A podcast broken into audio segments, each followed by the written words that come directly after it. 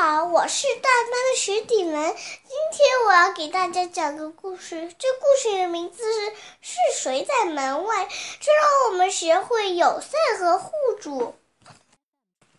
喂猪和小龙羊是门对门的邻居，也是最要好的朋友。他们俩经常一起坐在花园里，兴致勃勃聊聊从别处听来的八卦新闻。可是，忽然有，一阵轰响声和轮胎的吱声？美珠一下子从床上跳了起来，她踹到窗口，想去看看是怎么回事。真叫他不敢相信自己眼睛啊！怪怪漏地洞，青菜找大葱。美珠发出小声哼哼。就在他隔壁屋子门前空地上，开来了一辆大卡车，车上满满当当装着一堆稀奇古怪的箱子、盒子和家具。透过卡车窄窄的车窗口，魔珠看见两个怪家伙。没治了，这两个家伙看上去又野蛮又危险。不管怎么样，我一定要快点把这个大新闻告诉小老师。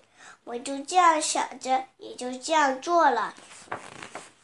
我们这搬来新房客，魔珠气喘吁吁叫着，是一只青面獠牙、胡子拉碴的野蛮家伙，是吗？三老羊有点好奇问。那你和他们说话了吧？还没有。可是我已经透过窗子清清楚楚看到他们了。尾猪有颇有点得意地说道。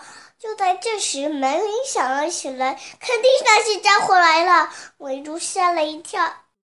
哦，我还真觉得有点紧张呢。小牛羊说着，就走过去要把门打开。我就小心翼翼地紧跟在他后面。你好，我叫威力熊。站在门槛上说说话的是一只翘着尾巴的浣熊。我叫无敌狐。站在浣熊旁边，狐狸也做了自我介绍。我们今天刚刚搬到隔壁那座房子里，我们打算在那里开一个进场音乐会，到时候你要能赏光参加的话，我们会不是荣幸。香龙香洛羊听到这话，又惊又喜。你们真是热心，要是有啥我们能帮一把的，你们可千万要吱一声啊！当香洛羊和客人正寒暄的时候，他听见莫珠在他背后发出了一。声妒忌的哼哼，金金金枪鱼难吃透的东西，还是把它们留在爪哇国的太阳底下晒鱼干吧。小龙羊对他说：“不管怎么样，我觉得这些家伙还挺厚道的，而且金枪味道也不也挺不错的吗？”第二天。尾猪和山山鹿羊一直在津津有味地看着威力熊和无敌狐是怎么把那些古怪的家具搬进房子里去的。没有一样值钱东西。尾猪不屑一顾地抽了抽了抽自己的翘鼻子，他们根本就没半点品味。但是山鹿羊倒觉得他们搬每样东西都十分有趣。威力熊是不是以前以前做过船长这一行？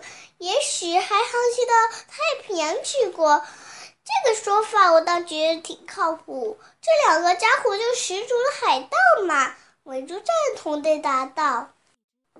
又过了一天，香鹿羊出门了，尾猪独自待在家里，有点无聊。他本来完全可以去威力熊和无敌虎的家里串个门。可是他们并没有邀请他，母猪越想越觉得无尾熊真是个有眼无珠的傻小子，而无敌狐也好不了多少。好，我要来做大蛋糕，就只做给小龙羊和我吃。母猪想着，可不管怎么样，他都得先去到商店，在那里他才能买到做蛋糕需要的这种材料。母猪手提包和零钱袋，然后又从工具棚里拖出了他的小手拉车。他还有什么需要带上的？哦，当然，他最心爱的梅子味的棒棒糖也得带上，好在路上吃着解闷儿。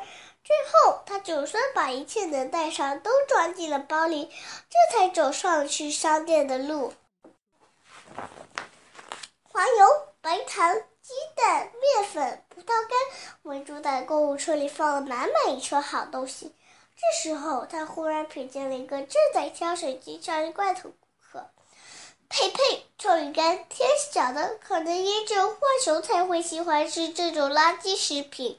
他一边嘀咕着，一边加快步子去了结账的地方。在回家的路上，天边忽然涌上一堆黑乎乎的浓云，一声可怕响雷在墨竹耳边炸开，真够呛！墨珠打了个喷嚏，有点不安地看着前面的路，好像就要下雨了，而且还是大雷雨。但愿我回到家之前，大雨别把我浇成个落汤猪。特别怕打雷的墨竹立刻向着家的方向撒腿飞奔起来。赶在大雨落下之前，墨珠跑到他的家门口，但是这叫一个背运了得啊！他竟然找不到开门的钥匙了，能翻的口袋全翻了个遍，可全是白费时间。墨珠还来不及抱怨，这么倒霉的事也能给我碰上。这个破钥匙到底丢在哪儿了呀？墨珠还来不及抱怨，一场瓢泼大雨已经劈头盖脸的浇了下来，雷声轰鸣，墨珠从鼻子到脚趾头全被淋了透。墨珠，你好呀！就在这时，一个很耳熟的声音从他身后传来。无敌湖刚出了点热巧克力茶，你要不要也来喝上一杯？魏熊举着一把大伞走到魏珠的旁边，魏珠什么话也没说出来，只是点了点头。谢谢你们！魏珠一边脸红红的看着地板，一边接过无敌湖递给他一杯热乎乎的巧克力茶。忽然，魏珠脑瓜里冒出个好主意。要是你们愿意，我们可以一起做葡萄干大蛋糕啊！无敌湖和卫生都兴高采烈直点头。过了一会儿，一阵敲门声传来，香洛阳出现在大门口。怎么，你已经先到了？惊讶地看着莫一珠。是啊，莫一珠得意地说：“我们还一起做了大蛋糕呢。进来吧，蛋糕马上就可以吃啦。”在暴风渐渐散去的时候，一阵热乎乎的烤蛋糕的诱人香气在三周紧挨着房子中间飘散开来。